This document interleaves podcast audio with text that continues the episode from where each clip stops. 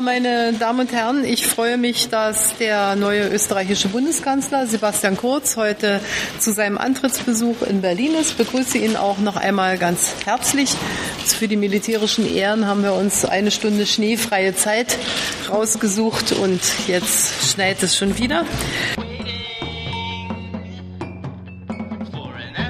Äh, Deutschland und Österreich sind seit vielen Jahrzehnten mit in enger Partnerschaft einander verbunden. Was unsere bilateralen Beziehungen anbelangt, haben wir auch heute wenig Trennendes gefunden. Wir als aus deutscher Perspektive ähm, haben gestaunt, dass nachdem Österreich uns gelehrt hat, was eine Maut ist, Österreich nun gegen unsere Maut klagen möchte. Aber ich glaube, das wird das rechtsstaatliche Verfahren der Europäischen Union dann im EuGH auch klären. Liebe Hörer, hier sind Thilo und Tyler. Jung und Naiv gibt es ja nur durch eure Unterstützung. Hier gibt es keine Werbung, höchstens für uns selbst. Aber wie ihr uns unterstützen könnt oder sogar Produzenten werdet, erfahrt ihr in der Podcast-Beschreibung. Zum Beispiel per PayPal oder Überweisung. Und jetzt geht's weiter. Und ansonsten haben wir einen großen Teil der Zeit, weil unsere bilaterale Zusammenarbeit so eng ist, damit ähm, verbracht, über die Europ europapolitischen Herausforderungen zu sprechen. Da ähm, ist äh, wichtig, dass wir ein gemeinsames Europa der Sicherheit wollen, natürlich im Kampf gegen den Terrorismus, dass wir ein Europa wollen, das wirtschaftlich stark ist, ein Europa, das nach dem Subsidiaritätsprinzip arbeitet. Wir haben über die mittelfristige finanzielle Vorausschau, die jetzt wieder auf dem Tisch liegt für die Zeit nach 2020 gesprochen. Und Österreich und Deutschland sind hier Nettozahler. Das heißt also, wir werden uns sehr eng miteinander abstimmen.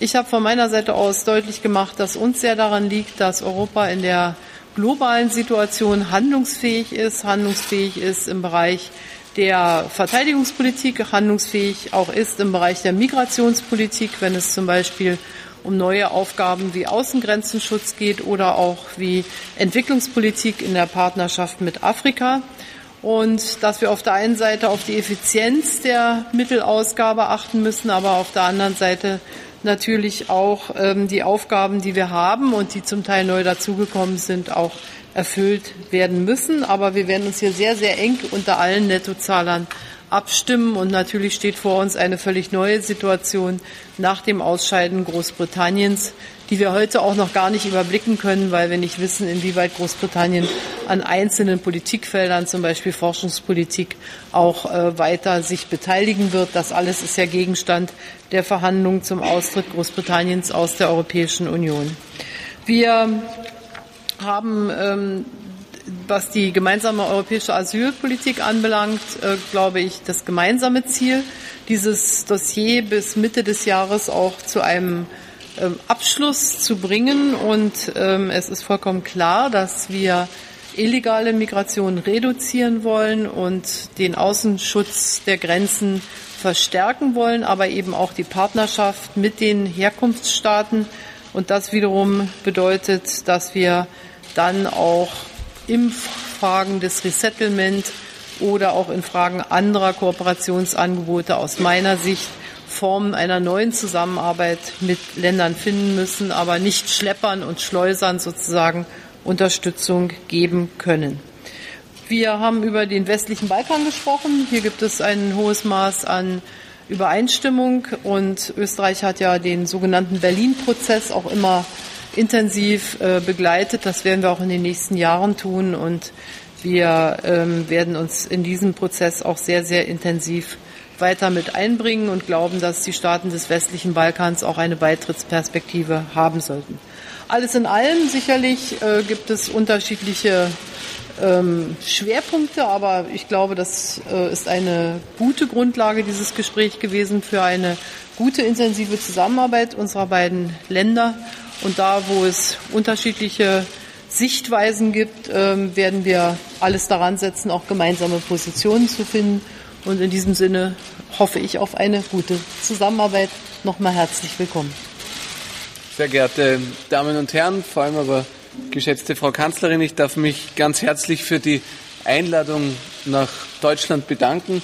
Ich habe mich sehr gefreut über dieses gute Gespräch hier in Berlin. Sie haben es schon angesprochen.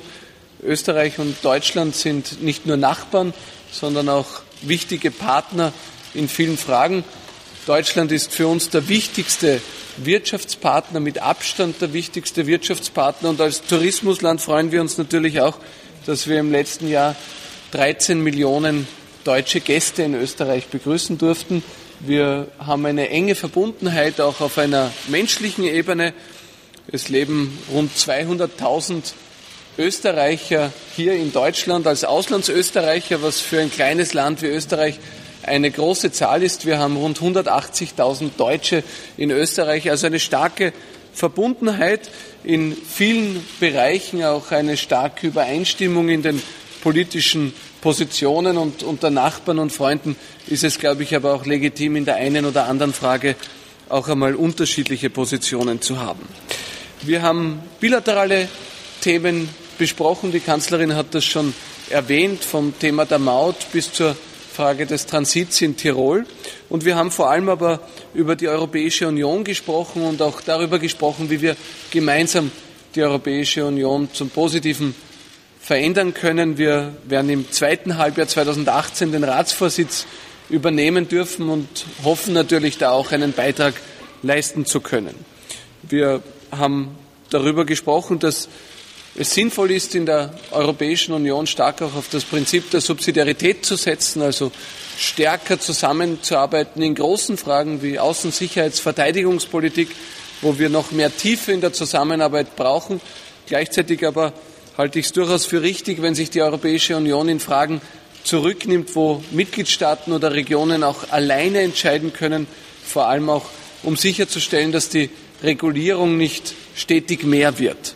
Wir haben über das Thema der Migration gesprochen, wo an einem ordentlichen und starken Außengrenzschutz kein Weg vorbeiführt, weil das die Basis ist für ein Europa ohne Grenzen nach innen, das wir ja alle wollen und wiederherstellen wollen. Und wir haben auch über den Westbalkan sehr ausführlich gesprochen, eine Region, die uns ganz besonders am Herzen liegt, wo es wichtig ist, äh, den Staaten eine europäische Perspektive zu bieten, sie auf ihrem Weg in die Europäische Union zu unterstützen und vor allem auch sicherzustellen, dass der europäische Einfluss dort ein starker bleibt und nicht der Einfluss von anderswo in der Welt immer zunimmt. Ich darf mich noch einmal für das Gespräch bedanken, freue mich auf eine gute Zusammenarbeit auf europäischer Ebene, aber natürlich auch auf eine gute nachbarschaftliche Zusammenarbeit. Wir haben zwei Tage Schwarz-Weiß. Frau Bundeskanzlerin, in Wien regiert jetzt eine Partei mit, die sehr eng verbündet ist mit dem Front National und mit der deutschen AfD. Alles Parteien, die auch Sie persönlich zu Ihrem Feindbild erklärt haben. Wie sicher können Sie sein, dass unter diesen Umständen die von Ihnen ja auch angesprochene traditionelle gute Zusammenarbeit mit Österreich auch in Zukunft funktionieren kann und wird?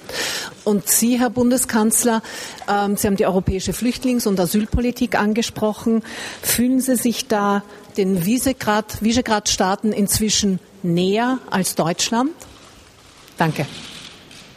Also wir haben natürlich auch über die ähm, neue Regierungskonstellation in Österreich gesprochen und den Koalitionspartner dort, genauso wie über die Fragen der Regierungsbildung in Deutschland. Und ähm, ich will äh, deutlich machen, wir werden die neue österreichische Regierung, das habe ich auch dem Bundeskanzler gesagt, an ihren Taten messen. Ähm, und das ist, glaube ich, das, was zählt. Und ähm, die Dinge, die ich jetzt über die Europapolitik gehört habe, die äh, stimmen mich zuversichtlich, dass wir da eine sehr enge Zusammenarbeit äh, hinbekommen. Und alles andere beobachten wir in der Tat und auch ich persönlich sicherlich etwas stärker, als man es sonst getan hätte. Aber was zählt, sind die Taten. Ja, ich darf vielleicht zunächst einmal festhalten, dass ich froh bin, dass wir eine stabile Regierung in Österreich haben, die auch ein Interesse daran hat, eine gute Arbeit für das Land, aber auch für die Europäische Union zu leisten. Wir haben uns klare Ziele gesetzt, die Senkung der Steuerlast, um die Menschen in Österreich zu entlasten. Zum Zweiten Sicherheit zu gewährleisten, auch durch den Kampf gegen illegale Migration. Und zum Dritten wollen wir insbesondere auch den Wirtschaftsstandort Österreich stärken, äh, um sicherzustellen, dass wir auch zukunftsfit und wettbewerbsfähig sind. Ein Programm, das ein gutes und positives für Österreich ist. Und wer sich unsere europäischen Positionen ansieht, der wird sehen, dass wir hier ein, eine proeuropäische Haltung haben, aber auch eine Haltung haben, die sagt, wir wollen aktiv als kleines Land, aber trotzdem aktiv auf europäischer Ebene mitgestalten. Auch darüber haben wir uns ausgetauscht. Und was die Flüchtlingsposition äh, betrifft, ähm, so bin ich da sehr klar. Ich verfolge die Linie, die ich für richtig erachte, unabhängig davon, ähm, wie die Linie in anderen Ländern aussieht. Und äh, da hat sich in den letzten Jahren ja auch vieles verändert. Ähm, vieles, für das ich vor einigen Jahren noch kritisiert wurde, ist äh, heute eigentlich in vielen Staaten und auch auf europäischer Ebene ähm, durchaus eine mehrheitsfähige Position. Äh, und ja, da gibt es äh, immer wieder ähm, äh, Verbündete und es gibt immer wieder auch Meinungsverschiedenheiten, sowohl mit Deutschland als auch mit den Visegrad-Staaten. Allein schon aufgrund unserer geografischen Lage, glaube ich, können wir in der Europäischen Union ein guter Brückenbauer sein. Mein Ziel ist es, dass wir eine Europäische Union schaffen, in der die Spannungen zwischen den Mitgliedstaaten wieder weniger und nicht stetig mehr werden, denn das, glaube ich, entspricht dem europäischen Geist.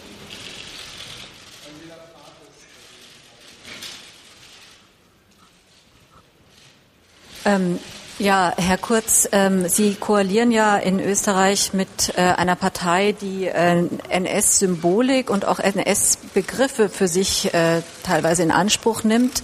Wie wollen Sie äh, verhindern, dass ähm, diese Ideologie in die österreichische, österreichische, Gesellschaft und in die Politik und von da aus auch ähm, in Europa ähm, sozusagen immer mehr Raum einnimmt? Oder wollen Sie das gar nicht verhindern? Und vielleicht können Sie noch ein Wort sagen äh, dazu, wie Sie sich das künftig mit den Flüchtlingsquoten äh, vorstellen. Ähm, also wie soll das da weitergehen? Und Frau Merkel, in ein paar Tagen ist der SPD-Parteitag. Ähm, äh, mit welchem Bauchgefühl ähm, stehen Sie da jetzt? Ähm, glauben Sie, das wird klappen? Und äh, sind Sie, was machen Sie, wenn, Sie, wenn, wenn das scheitert? Und können Sie der SPD da möglicherweise auch entgegenkommen, noch damit es nicht scheitert? Also ich weiß nicht, ob ich Sie am Anfang äh, akustisch richtig verstanden habe, aber wir haben in Österreich eine starke Demokratie. Wir hatten freie und faire Wahlen in unserem Land und diese Wahlen haben ein eindeutiges Ergebnis gebracht. Sie haben die Volkspartei, meine Partei, klar ähm, auf den ersten Platz gebracht. Wir haben deutlich diese Wahlen gewonnen, wir haben stark zugelegt und es gibt eine zweite Partei, die nicht nur demokratisch gewählt wurde, sondern auch von der Bevölkerung sehr stark gestärkt wurde. Und das ist die Freiheitliche Partei. Ähm, die Freiheitlichen haben in Österreich schon zweimal regiert, mit der Sozialdemokratie und auch mit der Volkspartei gemeinsam. Sie regieren in zwei Bundesländern, in Oberösterreich und im Burgenland, einmal mit der Sozialdemokratie, einmal mit der Volkspartei.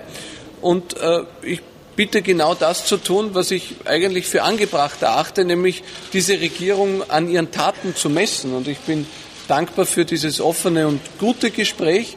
Ähm, ich hatte auch ein sehr gutes Gespräch letzte Woche mit Präsident Macron und zuvor mit äh, dem Premierminister Rutte aus den Niederlanden.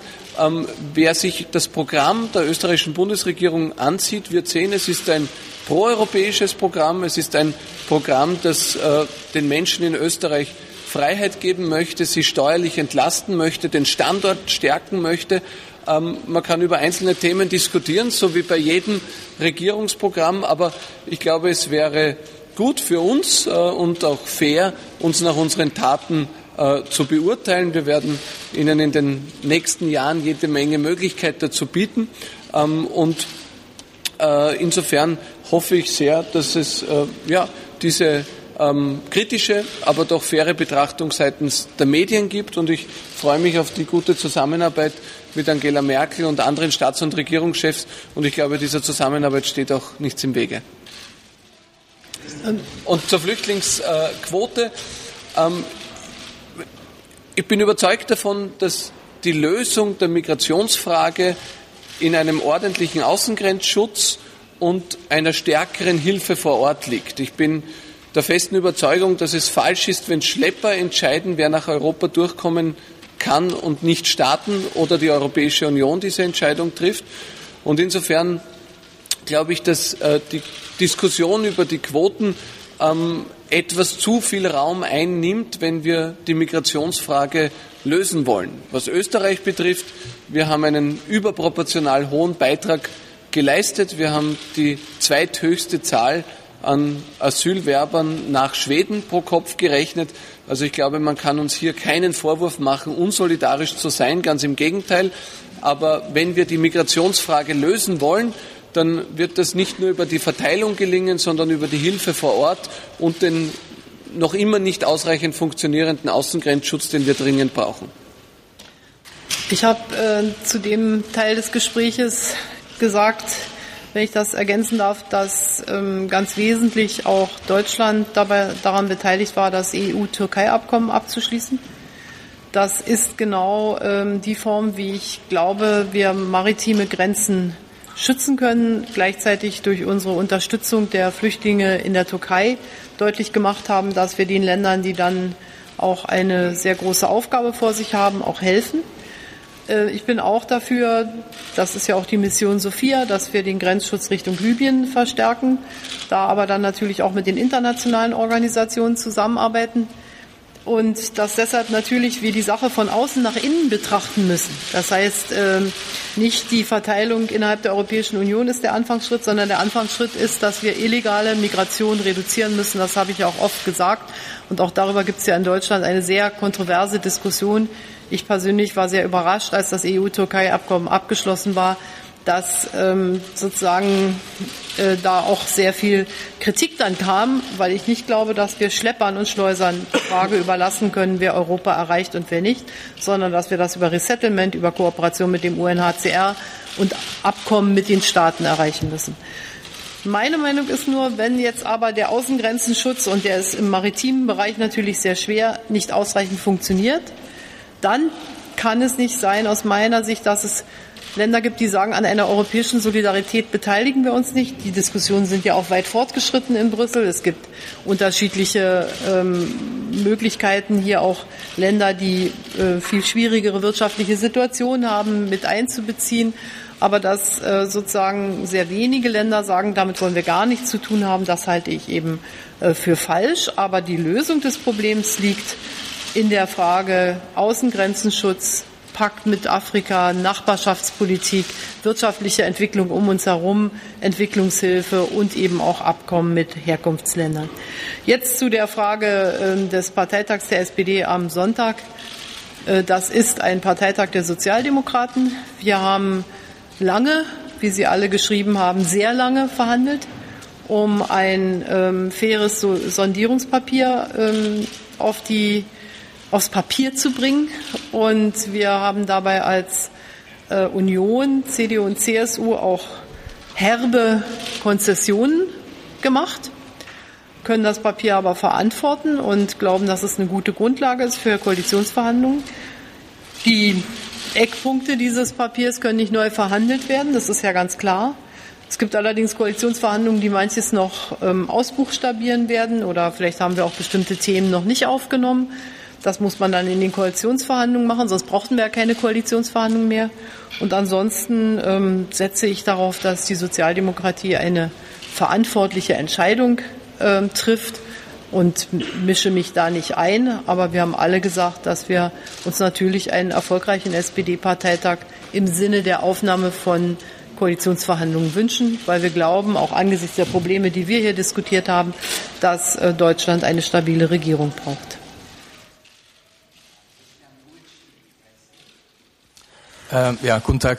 Ähm, heuer wird ja nicht nur die deutsche Koalition verhandelt, heuer werden ja auch die Zukunft Europas und das Budget Europas verhandelt. Drei kurze Fragen dazu äh, an beide. Äh, wollen Sie ein gemeinsames Eurozonen-Budget? Äh, wollen Sie einen gemeinsamen EU-Finanzminister? Und sind die beiden äh, bereit, äh, ihren Beitrag aufzustocken? Äh, zur EU, nachdem ja die Briten ausscheiden werden als Nettozahler? Ja, drei Fragen, die alle in der Diskussion sind. Erstens, äh, was die ähm, mittelfristige finanzielle Vorausschau anbelangt, So ähm, sind wir in der Entscheidungsfindung. Wir wollen, dass die Gelder effizient ausgegeben werden, dass die Kernaufgaben der Europäischen Union, und da bin ich auch bei dem Subsidiaritätsprinzip, gut gelöst werden können. Und es wird eine Abstimmung, so haben wir es heute vereinbart, unter den Nettozahlern geben.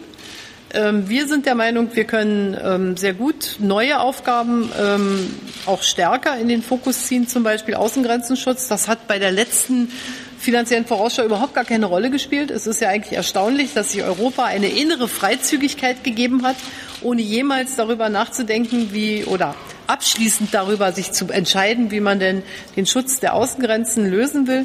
Ich bin sehr froh, dass wir inzwischen ähm, die grundsätzliche Übereinstimmung haben über ein Einreise- und Ausreiseregister und viele Sachen, die man im Grunde hätte auch vor vielen, vielen Jahren bei der Einführung von Schengen machen können. Zweitens die Zukunft der Eurozone, darüber beraten wir. Ich persönlich habe seit vielen Jahren gesagt, ich kann mir im Zusammenhang mit Reformen, die einzelne Euro-Länder durchzuführen haben, gerade mit Ländern, die auch Programme durchlaufen haben, sehr wohl zusätzliche Mittel in begrenztem Umfang ähm, vorstellen, die auch Investitionen befördern in solchen Ländern. Aber das muss im Einzelnen noch ausbuchstabiert werden. Und wissen Sie, der europäische Finanzminister, das ist auch so ein Schlagwort. Die Frage ist doch, was ist eigentlich die Aufgabe? Ich persönlich bin sehr skeptisch, um das äh, zu sagen, äh, gegen eine Personalunion des äh, Kommissars für äh, Finanzen mit äh, der Eurogruppen, mit dem Eurogruppenvorsitz.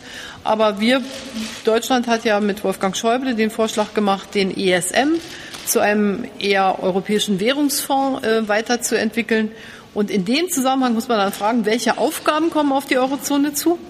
Und was ähm, bedeutet das dann auch für die institutionellen Fragen? Aber ich stelle die Frage andersrum. Ich fange nicht mit dem Finanzminister an, sondern ich fange mit den Aufgaben an. Und dann ist die Frage, wie können die am besten durchgesetzt werden?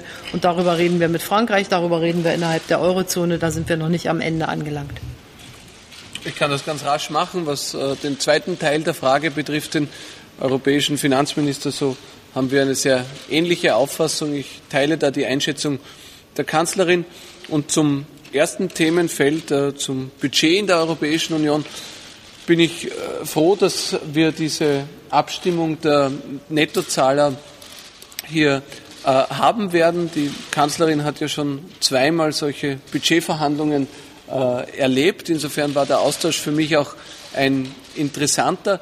Ähm, ich glaube, dass die Abstimmung unter, unter den Nettozahlern ähm, deshalb sehr wichtig ist, weil es oft äh, ein einfacher Weg ist, äh, zu sagen, äh, wenn das Budget knapper wird, dann müssen die Nettozahler einfach mehr einzahlen. Ähm, durch Großbritannien äh, bricht ein wichtiger Nettozahler weg, aber es bricht auch ein großer Teil der Bevölkerung weg und das bedeutet aus meiner Sicht, dass eine Veränderung auch auf europäischer Ebene notwendig ist, dass es notwendig ist, hier sparsamer zu werden und bevor man die Frage stellt, wie viel können die Nettozahler mehr einzahlen, glaube ich, ist es wichtig, einmal die Frage zu stellen, wo können wir sparsamer, schlanker und effizienter werden.